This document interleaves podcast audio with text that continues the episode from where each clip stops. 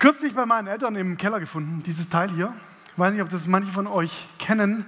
Ein wahnsinniges Bibelcomic namens Die Bibel im Bild. Kann ich mal kurz sehen, ob das dem einen oder anderen bekannt vorkommt? Gab es es in eurer Kindheit? Habt ihr so dieses leuchtende Gelb? Ja, danke, genau. Manchen kommt es bekannt vor. Eigentlich eine ganz coole Sache, weil man irgendwie so Bibelgeschichten im Comic-Style lesen konnte. Und als ich über das Ding stolperte, jetzt bei uns im Keller, habe ich mich echt zurückerinnert.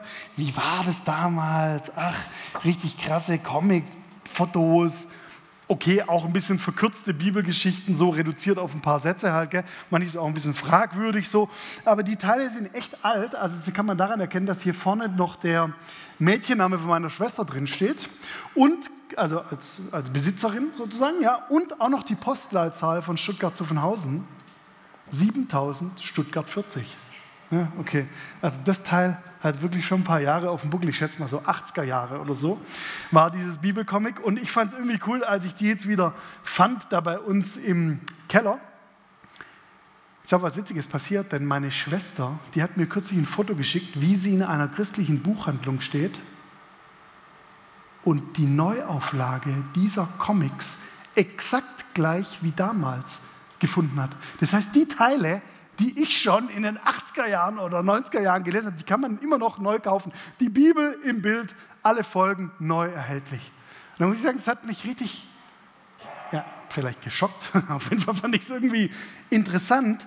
Das bedeutet ja, heute findet immer noch irgendjemand diese Kunst äh, äh, und auch den Inhalt und den Sinn davon so relevant, dass man das nochmal neu äh, auflegt. Für mich war das eher so ein bisschen wie so ein Überbleibsel aus längst vergangenen Tagen. Und irgendwie steckt ja für mich auch so ein bisschen die Frage dahinter, ja okay, kann man es jetzt nicht besser machen heute? Kann man heute irgendwie nicht vielleicht bessere Comics bringen, besseres Design, Zeichnungen, vielleicht auch ein bisschen bessere Inhalte irgendwie so für die Kinder oder Teenies, die das lesen? Da habe ich gefragt, was steckt eigentlich für eine Sichtweise von Glauben und Bibelverständnis dahinter, dass jetzt dieses Zeug heute immer noch genauso produziert wird wie damals.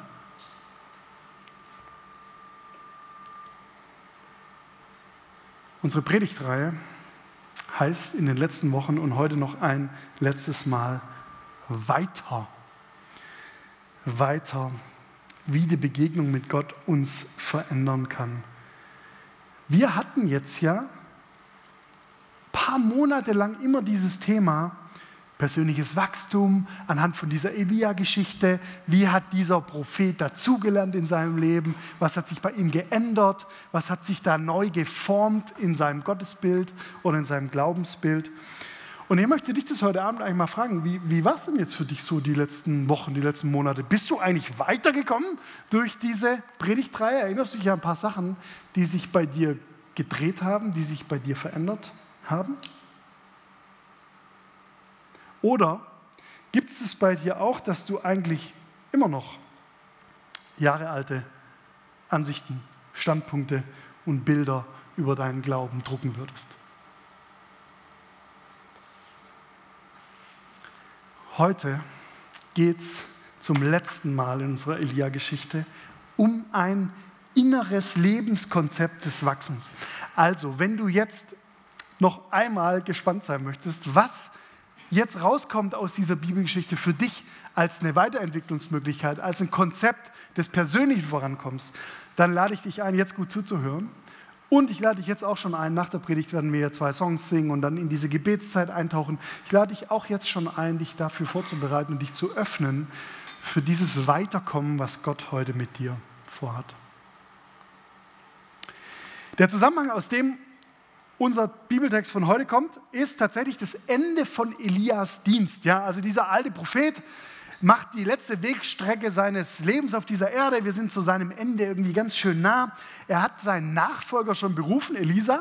Den hat er schon ein paar Kapitel vorher äh, zum Nachfolger gemacht. Und jetzt taucht er hier wieder auf. Und jetzt ist natürlich spannend, letztes Mal Elia zusammen mit seinem Nachfolger Elisa, was wird er ihm denn jetzt mitgeben? Also, es gibt ja mehrere Möglichkeiten. Er sagt ihm zum Beispiel, also hör mal her, Elisa, folgende Standpunkte sind essentiell wichtig für dich. Vergiss es nicht.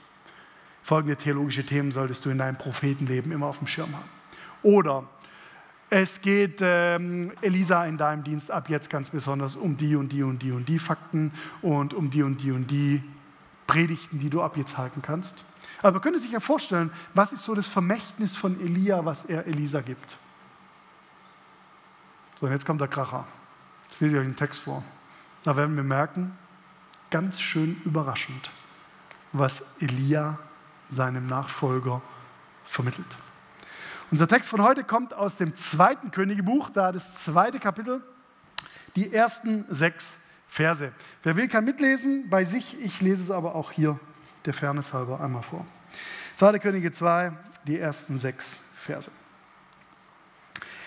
Als aber der Herr Elia im Wettersturm gen Himmel holen wollte, gingen Elia und Elisa von Gilgal weg. Und Elia sprach zu Elisa, bleibe du hier, denn der Herr hat mich nach Bethel gesandt. Elisa aber sprach, so wahr der Herr lebt und du lebst, ich verlasse dich nicht. Und als sie hinab nach Bethel kamen, gingen die Prophetenjünger, die in Bethel waren, heraus zu Elisa und sprachen sie, weißt du auch, dass der Herr heute deinen Herrn wegnehmen wird, hoch über dein Haupt hinweg? Er aber sprach, auch ich weiß es wohl, schweigt nur still.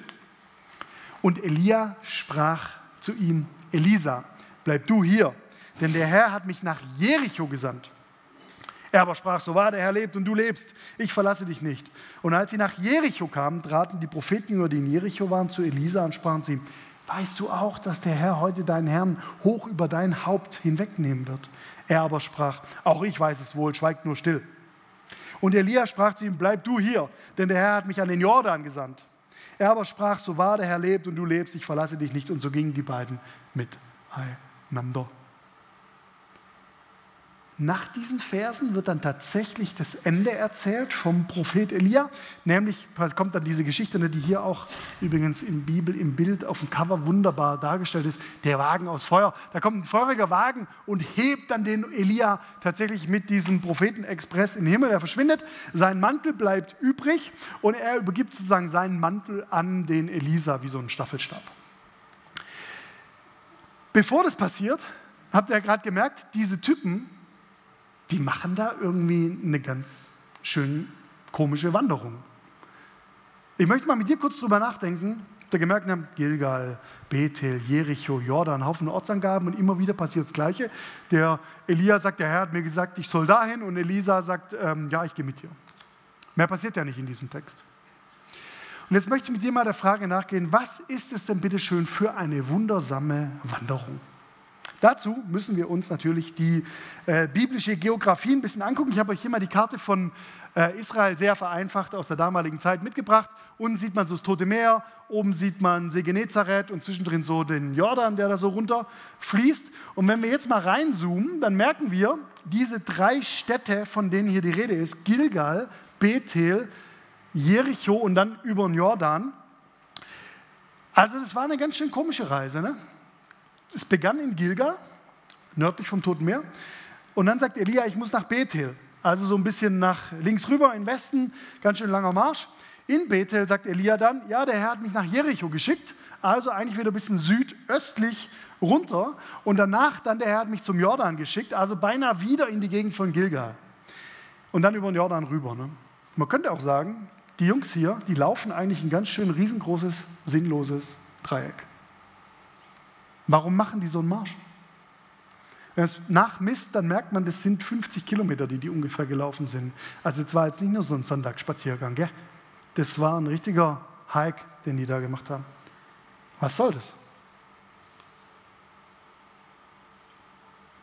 Ich sag dir mal was. Es gibt ja nicht nur die geschriebene Bibel mit Worten, die so für unser Leben wichtig ist, sondern es gibt auch eine geografische Bibel. Denn es gibt wichtige Orte, an denen Gott etwas getan hat. Und so ist es hier.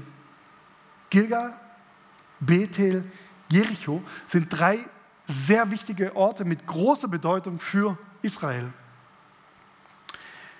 Gilgal heißt auf Deutsch übersetzt eigentlich so viel wie Abwälzung und es kam so zustande, dass das Volk Israel, als es aus Ägypten befreit wurde, seinen ersten Stopp über den, über den Jordan machte in Gilgal und dort quasi die Abwälzung der Scham von Ägypten gefeiert hat, also diese Befreiung aus dem Sklavendienst. Der zweite Ort, Bethel. Da verbinden die Israeliten die Geschichte, als Jakob durch diese Steppe wanderte, also es war noch deutlich vorher, und dort in Bethel, das heißt übersetzt Haus Gottes, gesehen hat, wie auf einer Himmelsleiter die Engel hoch und runter zwischen Himmel und Erde stiegen. Also bei Bethel verbindet der Israelit die Verbindung Gottes mit uns Menschen. Und dann noch Jericho, die Geschichte kennen wir alle, ne?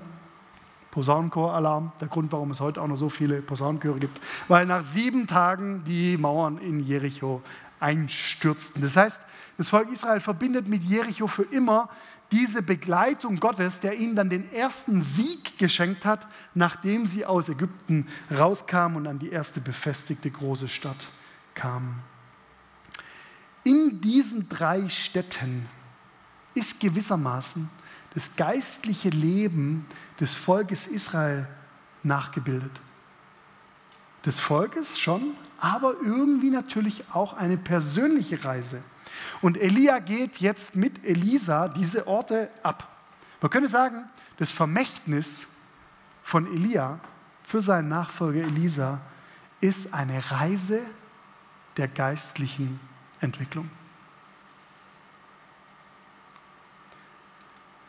Bei uns gibt es ja auch, ne, dass bestimmte Orte unseres Lebens, aus unserer Vergangenheit oder aus unserer Gegenwart, unser geistliches Vorankommen charakterisieren. Ich weiß nicht, was waren denn zum Beispiel für dich in deinem Leben, in deiner Geschichte bisher charakteristische Orte für deinen Weg des inneren Wachsens?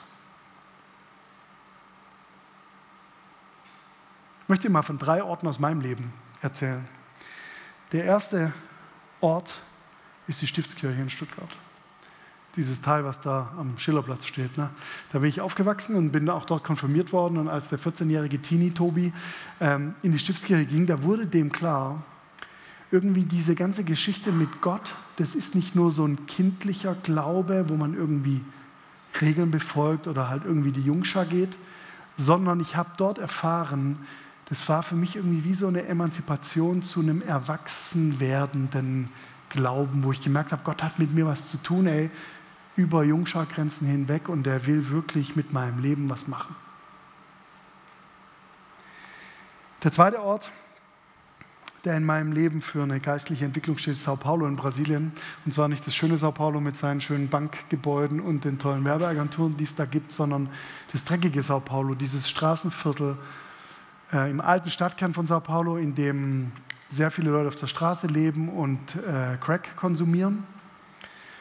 Ich war da nach meinem Zivildienst für drei Monate und irgendwie hat dieses Erlebnis, was ich da hatte, meinen Horizont total geweitet.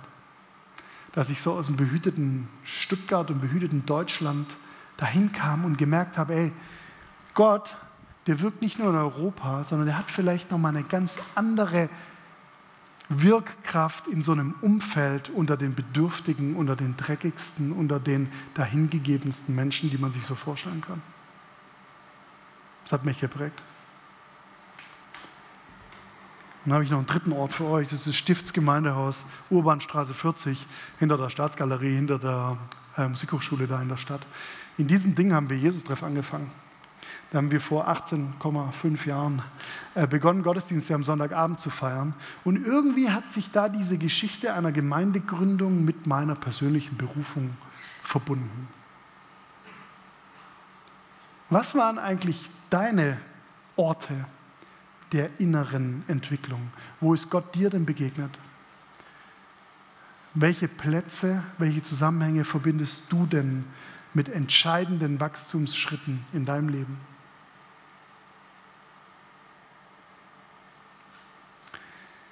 Elia und Elisa, die gehen hier drei Schritte des wachsenden Glaubens.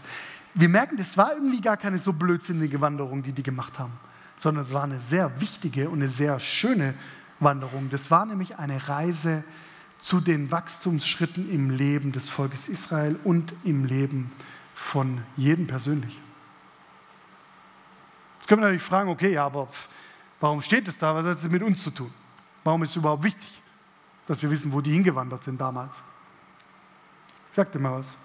Ich glaube, heute in unserer Welt, unser Leben um uns herum, unsere Gesellschaft, die verkündet uns eigentlich ständig, dass es ums Ankommen geht, ums Erreichen und dass irgendwie so das Ankommen das Ziel ist. Ja? Also zum Beispiel, dass, dass wir endlich eine Ausbildung machen oder dass wir endlich einen Job finden, dass das so ein, ein wichtiger Punkt für uns ist. Dann sind wir da angekommen und dann reicht uns das. Oder dass wir endlich eine Partnerin oder einen Partner finden, dass das irgendwie so ein ganz wichtiger Schritt ist für uns in unserem Leben. Und dann, ähm, dass wir noch Kinder zeugen, dass wir ein Häusle bauen und dass wir dann irgendwann in Ruhestand gehen. Ja, alles in unserem Leben verkörpert uns eigentlich, das Ankommen ist wichtig, das Erreichen ist wichtig, dass wir endlich mal da sind, das ist irgendwie wichtig. Wenn wir heute Elia und Elisa ernst nehmen, dann wird uns eigentlich klar, unser geistliches Wachstum ist kein Ankommen und kein Standpunkt, sondern vielmehr ein Wandern und Werden. Anders gesagt, bleib unterwegs.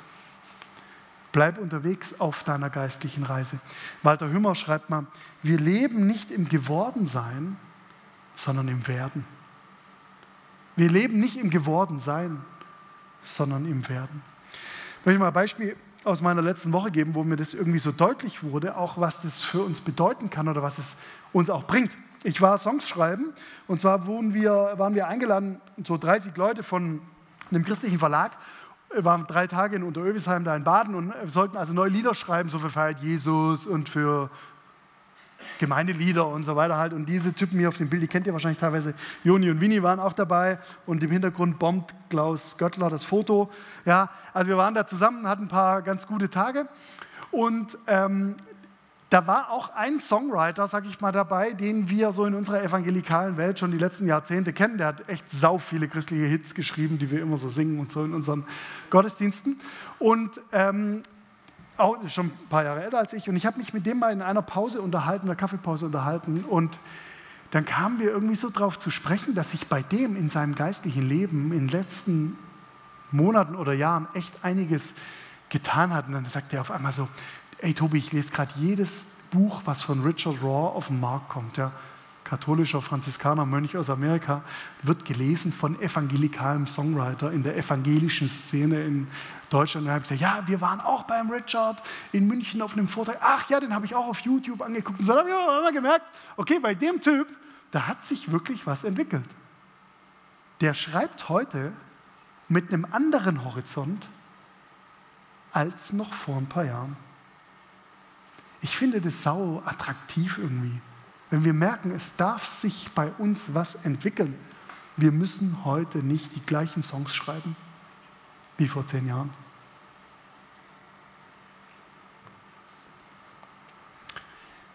Wie geht es jetzt? Wie kann man das hinbekommen, dass man in seinem Leben wirklich geistlich wachsend bleibt? Was können wir jetzt hier von dieser Geschichte mitnehmen? Ich möchte mit dir nochmal auf den ersten Vers gucken von dem Elia-Abschnitt. Der heißt ja so. Als aber der Herr Elia im Wettersturm gen Himmel holen wollte, gingen Elia und Elisa von Gilgal weg. So beginnt die Wanderung von denen. Und jetzt habe ich nachgeguckt im Urtext. Diese Geschichte wurde auf Hebräisch geschrieben.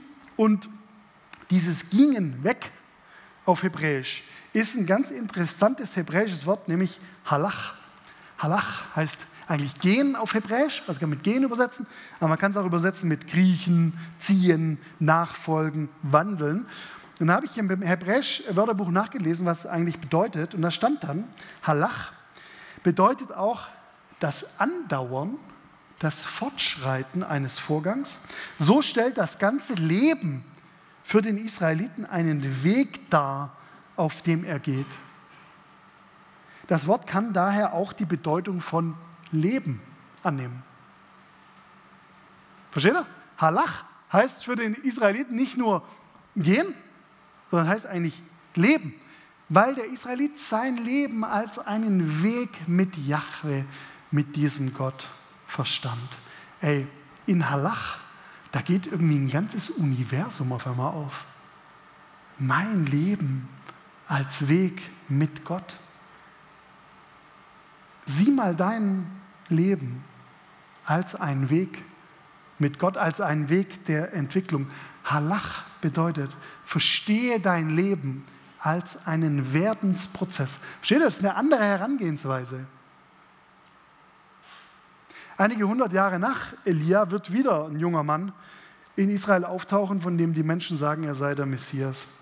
Und jetzt wäre ja bei diesem Typen echt die Erwartung gewesen, dass, dass Jesus sagt, ich weiß den Weg oder ich zeige euch den Weg oder ich führe euch den Weg. Aber nein, Jesus sagt, ich bin der Weg. Das ist ein entscheidender Unterschied. Christsein heißt nämlich nicht, einen guten Standpunkt gefunden zu haben, sondern einen guten Weg. Christsein heißt nicht einen guten Standpunkt gefunden haben, sondern einen guten Weg.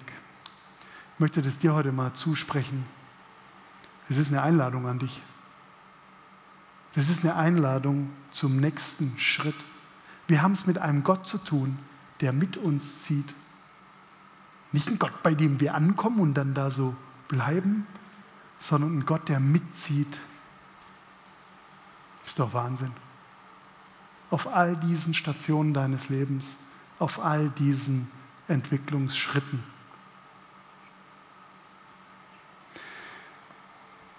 Zum Schluss möchte ich noch kurz fragen, was heißt es jetzt praktisch? Also wie können wir das jetzt machen, dass das für uns irgendwie greifbar wird? Was könnte ein Beispiel dafür sein?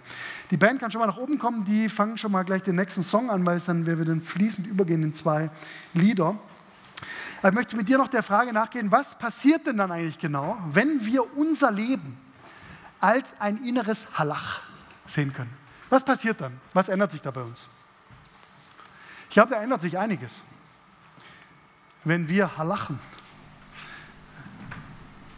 wenn wir halachen, dann merken wir auf einmal, dass die ganzen Schwierigkeiten, die uns in unserem Leben begegnen, eigentlich Einladungen sind. Das sind Einladungen zum Weitergehen.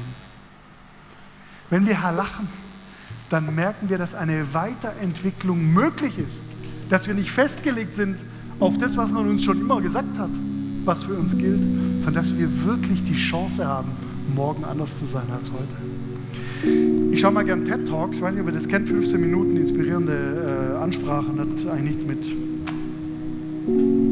Kirche oder Gott oder so zu tun, aber ich finde es trotzdem sehr inspirierend. Ich habe kürzlich einen TED Talk angeguckt von Ja Zhang, so heißt er, glaube ich, ähm, mit dem Thema, was ich aus 100 Tagen Zurückweisung lernte.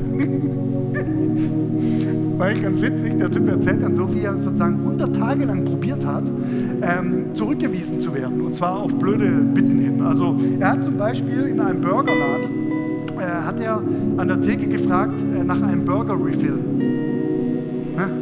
Also nicht ein Getränke-Refill, sondern Burger-Refill. Wurde natürlich abgewiesen. Ja.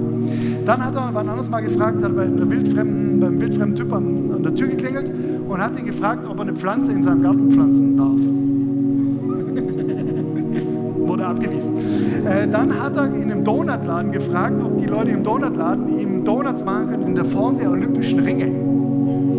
Wurde erst abgewiesen, aber dann hat es tatsächlich funktioniert. Und dann hat er mal äh, an der Uni einen Professor gefragt, ob er statt ihm eine Vorlesung halten könnte. Hat auch funktioniert.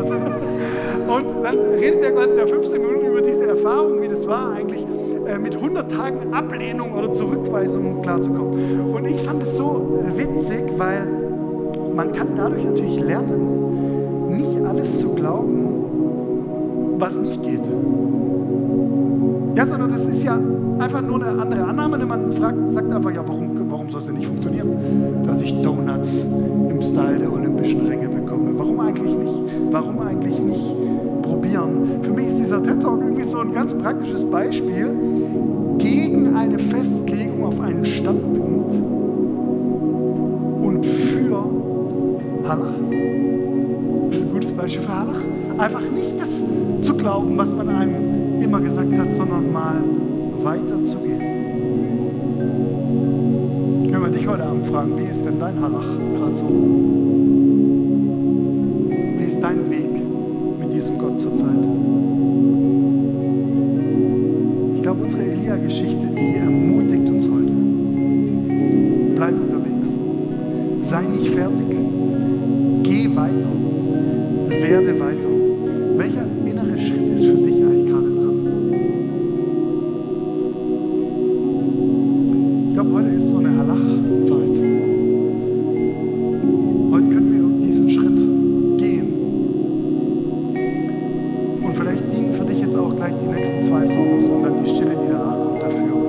Von